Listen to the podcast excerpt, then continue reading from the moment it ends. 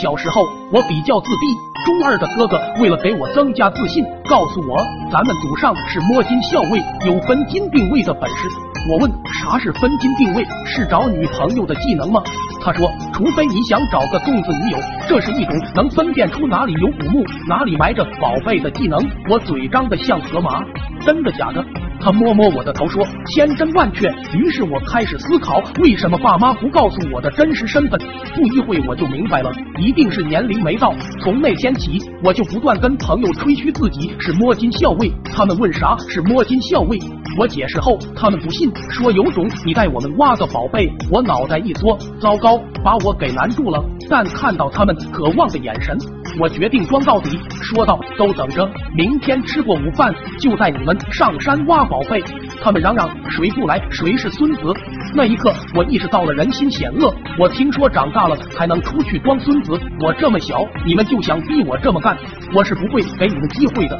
回到家，我偷打开老爸的柜子，里面有很多他珍藏的铜钱，我顺手摸了两个，跑到山上埋在一棵树下。并用石头在树上胡乱划了几道杠。第二天，我带着这帮孙子去挖，他们一看果然有宝贝，纷纷吓了一跳。仰视的目光瞬间将我包围，顿时感觉自己身影高大百倍，装叉的感觉爽到不行。正所谓一直装叉一直爽。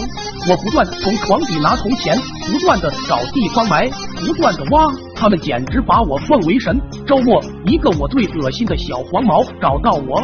说让我挖个宝贝给他，这个孙子经常打我，老子决定一雪前耻。我想起最近电视剧《寻秦记》里面有一块和氏璧，我说我感应到他离我很近，但要确定位置需要一周时间。他兴冲冲的答应了。一周后，我告诉他就在那棵大树下，不过不能用锄头刨，和氏璧非常脆，只能用手挖。他挖了一会，好像挖到了什么，接着狂吐不止。